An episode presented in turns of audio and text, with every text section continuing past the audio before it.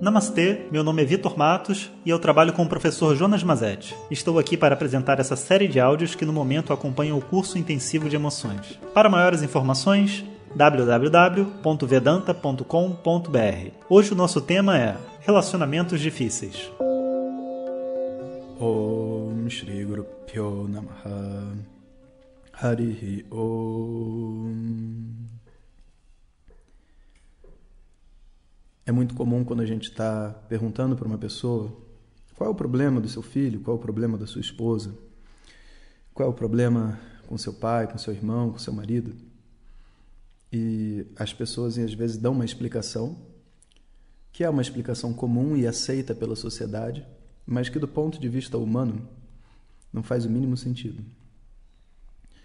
Então, um pai disse: é, Eu não estou tendo a minha necessidade por respeito em relação ao meu filho assegurada.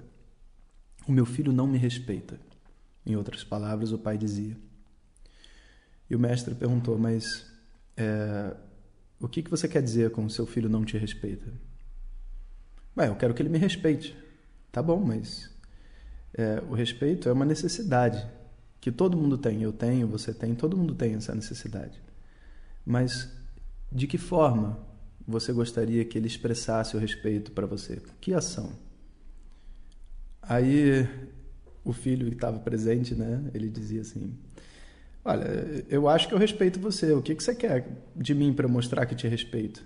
O pai então disse: Eu quero que você pule quando eu mandar você pular. Eu quero que você sorria quando eu mandar você sorrir. Eu quero que você pule com vontade de pular, inclusive, sorrindo. Quando eu falar pula, você pula com vontade. Isso não é respeito, gente. O pai, querendo respeito, na verdade, ele queria obediência. E é claro que isso só traz uma reação negativa em tudo que ele pode pedir ao filho. Se todo pedido que ele faz ao filho, o que ele está tentando é fazer o filho obedecê-lo, como dissesse assim: Eu sou o seu pai, então você faz o que eu mando, então esse pai está lascado, porque esse filho não vai ser feliz e o pai vai ser um eterno frustrado. Obediência é para cachorro, né? não é para ser humano. Qualquer expectativa de comportamento que nega as necessidades básicas de uma pessoa não são harmônicas com a nossa espécie. Seres humanos não nasceram para ser obedientes.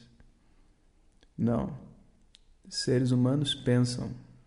Eles se harmonizam com o ambiente e colaboram para o ambiente que eles vivem.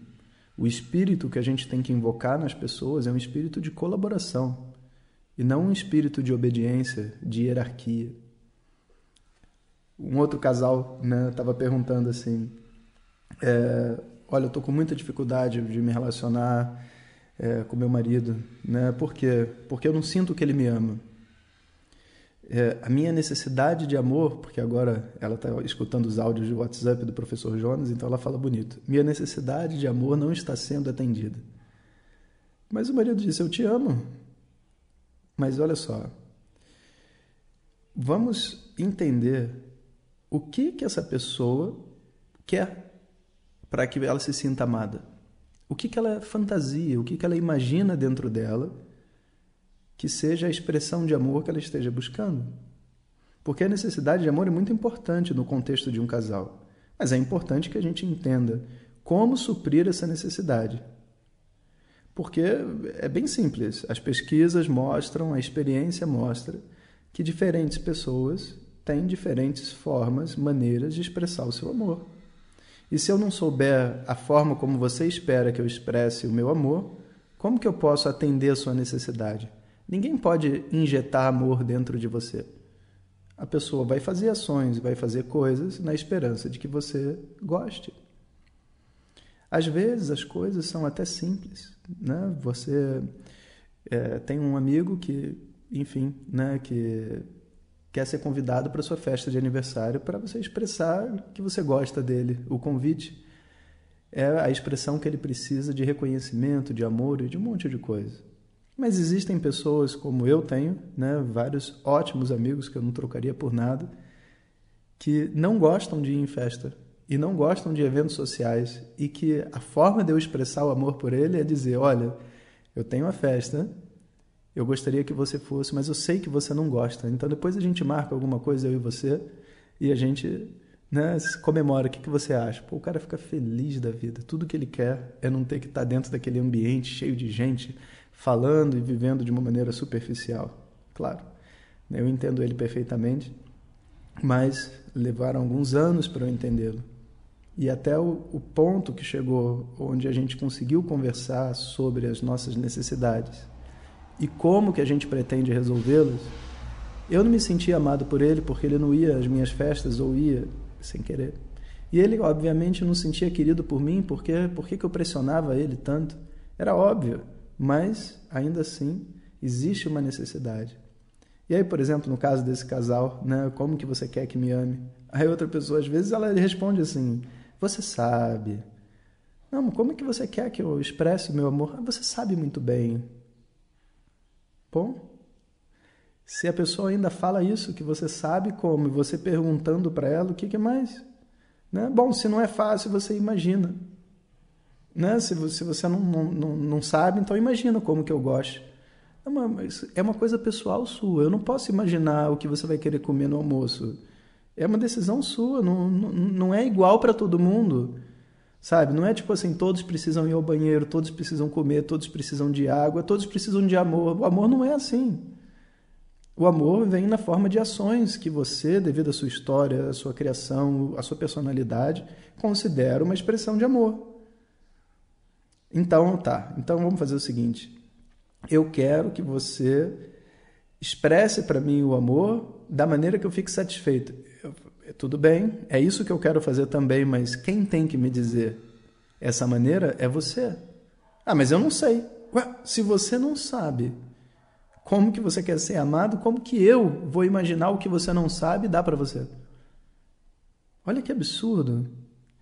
Todas essas situações que eu conversei com vocês hoje nesse áudio são situações que a gente chama de situações complexas e difíceis, porque a gente está estabelecendo uma estratégia destrutiva para tentar cumprir a nossa necessidade. A gente pede para outra pessoa imaginar uma coisa que a gente mesmo não sabe.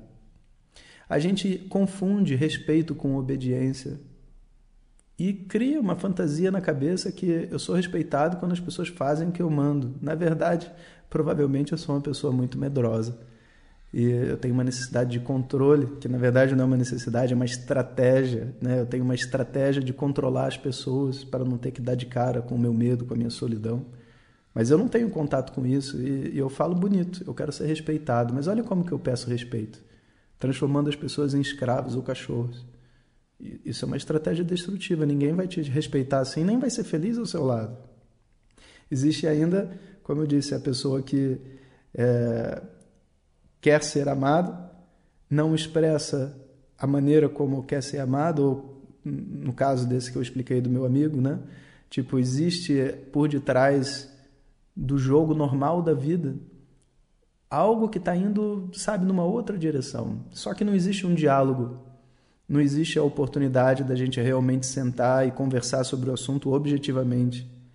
E se não existe esse espaço, o que acontece é que o relacionamento vira um relacionamento complexo.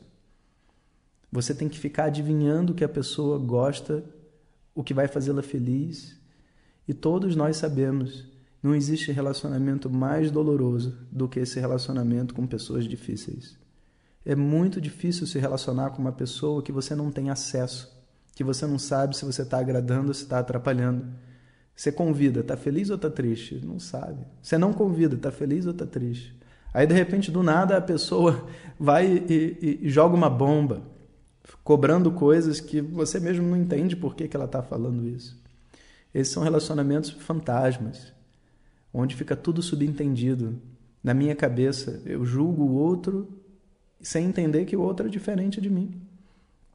Essas estratégias destrutivas de relacionamento são os, os verdadeiros, vamos dizer assim, vilões. As, a, quem faz com que o relacionamento se torne complexo e difícil é porque nós estabelecemos dentro de nós uma estratégia destrutiva de relacionamento. E a gente não está estudando isso para julgar as outras pessoas, a gente tem que contemplar nisso para a gente não estabelecer essas estratégias dentro da gente. Esse, inclusive, é o tema da primeira aula do nosso curso de emoções. Esses áudios todos de WhatsApp estão sendo acompanhados por um curso com aulas online, que você pode entrar ao vivo, com vídeos e tudo mais, onde a gente pode mastigar um pouco mais os temas. Mas o importante do entendimento é que uma vez que eu tenho uma relação difícil, uma relação com uma pessoa difícil, que eu tenho que entender que existe uma estratégia destrutiva. E a menos que eu chame o blefe, que eu mostre para a pessoa, conteste ela dentro dessa estratégia absurda, eu não tenho como sair desse relacionamento difícil. Eu lembro que na época que eu estava me formando e tudo mais, o meu relacionamento com meu pai não era fácil. Hoje eu tenho um bom relacionamento depois de todo esse tempo, né, estudando Vedanta e aplicando essas técnicas todas. E naquela época, um dia eu eu vi assim que eu não precisava mais de um pai com 25 anos de idade na cara me cobrando. Eu já me cobrava o suficiente. Eu precisava mais era de um amigo com quem eu pudesse dividir minhas dificuldades, que pudesse escutar as coisas novas, as boas ideias que eu tinha. Mas ele estava tão preocupado comigo e com o meu sucesso que a, a, forma como ele falava comigo era como se fosse um inspetor de colégio. O que, que eu fiz no meu trabalho, por que, que eu não fiz aquilo. E aí um dia eu virei para ele e falei: Olha, pai, eu quando a gente conversa, eu queria que a gente conversasse como se fôssemos dois amigos e não pai e filho. Vê só, é claro que a relação pai e filho sempre vai existir. Eu estava ali quebrando um condicionamento. Aí ele, eu nunca vou ser seu amigo. Eu sou pai. Olha que interessante. O pai, na verdade, deveria ser o melhor amigo. Né? E, e ele estava, na verdade, resistindo, porque ele tinha uma visão dentro dele do que, que ele tinha que dizer para mim, como que ele faria para contribuir na minha vida, como que ele garantiria o meu sucesso. E a gente ficou um tempo sem se falar. E logo depois ele foi numa terapeuta, né? não demorou muito tempo, alguns meses depois. E eu, aí ele voltou para mim e falou: Filho, eu, eu entendi o que você disse e eu quero ser seu amigo. E esse foi um dos pontos assim de virada do meu relacionamento com meu pai. Quando a gente conseguiu destruir essa estratégia destrutiva de relacionamento que a gente tinha. Então, medita sobre isso. Descobre dentro dessas pessoas difíceis qual é a estratégia, qual é a ideia que está pegando. Né? E questiona ela diretamente. Pessoas não são cachorros. Pessoas não são criadas para obedecer ninguém. Pessoas não têm que adivinhar o que o outro está sentindo e pensando. As pessoas estão com sinceridade tentando viver felizes. E essa conexão e essa empatia é a única coisa que vale a pena ser vivida. ॐ सहनावतु सहनौ भुनक्तु सह वीर्यङ्करवावहै तेजस्विनावधीतमस्तु मा विद्विषावहै ॐ शान्तिः शान्तिः शान्तिः Obrigado a todos e fiquem ligados. O tema do nosso próximo áudio é Rompendo as Barreiras através do Amor. Se você deseja receber diretamente nossas mensagens no seu WhatsApp, clique no link que enviamos junto com o áudio. Se você não recebeu, peça para quem te encaminhou esta mensagem. Maiores informações em www.vedanta.com.br. Até o próximo ensinamento. Om Tat Sat.